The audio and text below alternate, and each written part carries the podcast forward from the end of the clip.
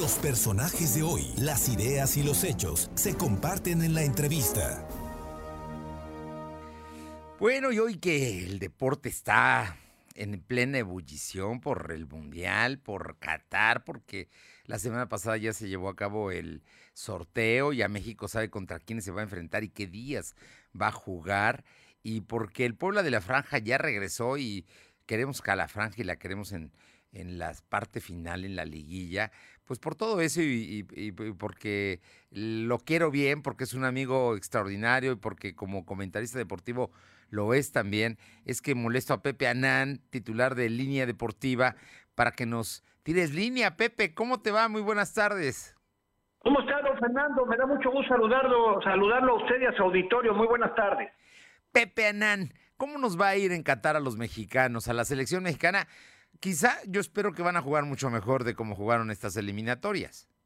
Bueno, mira, obviamente siempre las eliminatorias es una situación y el tema de la participación en la Copa del Mundo es otra, sin lugar a dudas. ¿eh? O sea, no podemos basarnos en lo que vimos durante las eliminatorias, que a decir verdad fueron muy malas para la selección nacional, no, no tanto en puntos, pero sí en funcionamiento. Eh, fue una selección que terminó por no gustar, y que al final, al final terminó empatando en puntos con el mejor Canadá de la historia, que sumó 28 puntos en las eliminatorias y que califica en primer lugar por diferencia de goles. México termina en segundo con los mismos 28 puntos, con menor diferencia de goles, y Estados Unidos en tercero.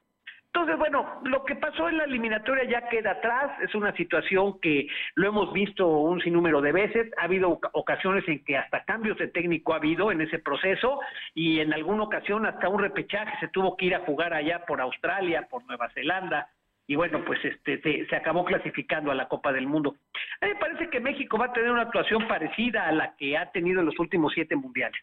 Yo veo posibilidades en el grupo, eh, que comparte con Polonia, que comparte con Argentina y que comparte con Arabia Saudita.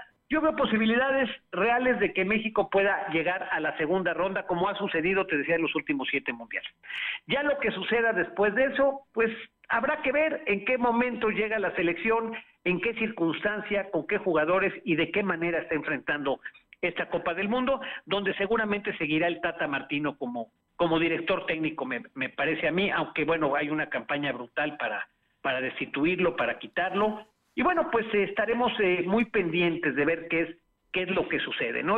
Vamos contra Polonia, una Polonia que el único antecedente que tenemos es ese ese enfrentamiento en 1978 en el Mundial de Argentina, donde nos metieron tres por uno, por cierto, perdimos.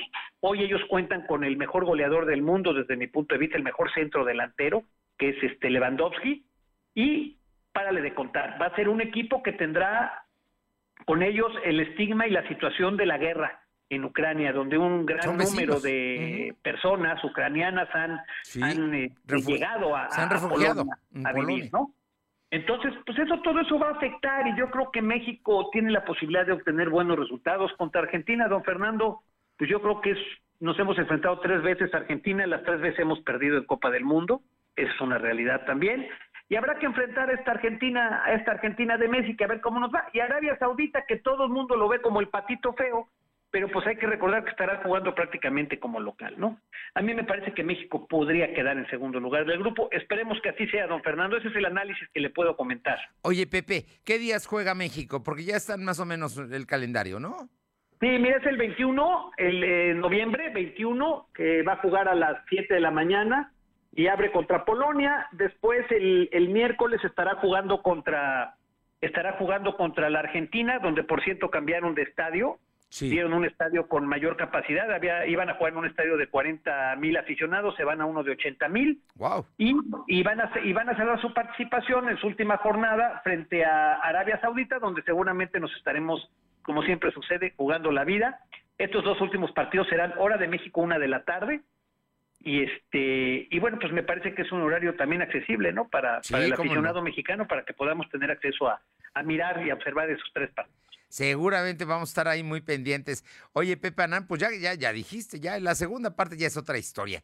Y ahí habría que ver a quién le toca que a, México le tocaría uno de los eh, equipos sería Francia no puede ser Francia puede ser este Croacia Habrá que ver, ¿no? Yo creo que no hay que morir antes de tiempo. Me parece que se tendría que ir primero eh, pensando en llegar a la segunda ronda a la segunda etapa y después ver con quién te toca, ¿no? Porque luego haces planes y piensas que con quién me voy a enfrentar después y luego resulta que no pasas ni la primera ronda, ¿no? no Entonces creo que hay que, concentrarse en lo primero, don Fernando, creo yo. Esperemos que no. Oye, Pepe Anán, y luego regresando al tema local, que me parece que es importante platicar, porque yo te sigo en las redes sociales y veo la apasionado debate que ha despertado el hecho de que pues Puebla como perdió con Toluca el domingo pasado, la gente se le fue encima, ¿no? Y los que primero eran este, seguidores eh, eh, ciegos, fieles de la franja, de pronto empezaron a, a decir cosas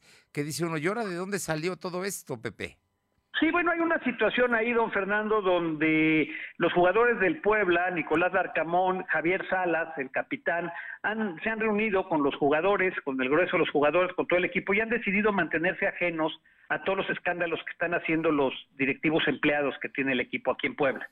Se han dado a conocer este tipo de situaciones, de eventos, escorts y fiestas y todo lo que para lo que se ha utilizado el Estadio Cuauhtémoc en los últimos años.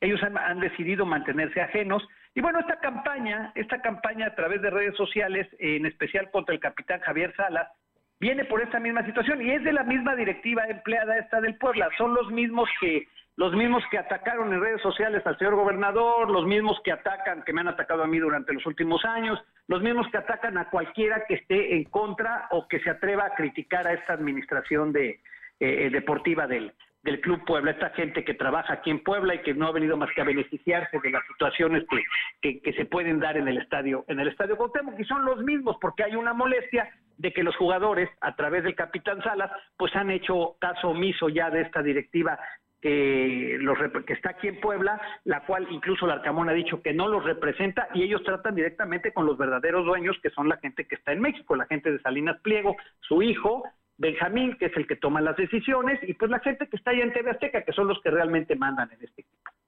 Oye, pero por lo, por lo demás, al pueblo de la franja, creo que tiene un número importante de puntos. Creo que va, si tiene, ¿qué será? Dos empates y un triunfo más, estaría pasando sin mayor problema a la liguilla. Este, mira, eh, don Fer, yo creo que tiene 22 puntos, quedan 15 puntos por disputarse. Y la verdad de las cosas es que logrando 5 puntos, 6 puntos, el Puebla está entre los cuatro primeros. Eh, yo creo que este, yo creo que el Puebla debe, debe obtener, vienen, debe obtener los puntos, vienen partidos complicados, honestamente, enfrentar a Pachuca como visitante, enfrentar a León como visitante, eh, aquí en Puebla, bueno, pues se va a recibir a Pumas y a Necaxa, son los dos partidos que quedan como locales, y como visita, pues está León, está Pachuca y está Mazatlán, que es el hermano, el medio hermano, y que bueno, pues ahí que seguramente Mazatlán en el último partido de la temporada no tendrá mucho que pelear. Yo creo que el Puebla con que haga cinco o seis puntitos más de los 15 que quedan, estaría dentro de los cuatro primeros sin ningún problema. Y esperemos que recupere y que pueda salir de esta, de esta racha y diría yo de eh, una pequeña crisis de resultados, don Fernando, porque yo en funcionamiento sigo viendo entrega por parte de los jugadores, sigo viendo ganas, sigo viendo espíritu. No se han dado las cosas en los últimos partidos, pero bueno, esperemos que en este, este viernes, empezando con Pumas, que vendrá desgastado de su partido con Cruz Azul, seguramente se pueda obtener los tres puntos que casi, casi pondrían al Puebla ya calificado. Pues, Pepe Anán, qué gusto escucharte. Eh, creo que son buenas noticias que el equipo esté fuera del tema de la mafia de la administración y que sigan echándole ganas, que al final de cuentas eso los ha llevado al lugar en el que están. Así es, don Fernando, y vamos a ver y crucemos los dedos porque la verdad este equipo le ha dado eh, le ha dado pues eh, satisfacciones a la afición, unas satisfacciones que no teníamos desde hace mucho tiempo. La, la, gente que seguimos al pueblo y queremos al pueblo lo sabemos y lo sabemos bien. Y bueno, pues ojalá este sueño continúe, don Fernando, y el Puebla se pueda meter y pueda hacer algo grande en lo que será esta, este final de torneo, esta liguilla que se avecina.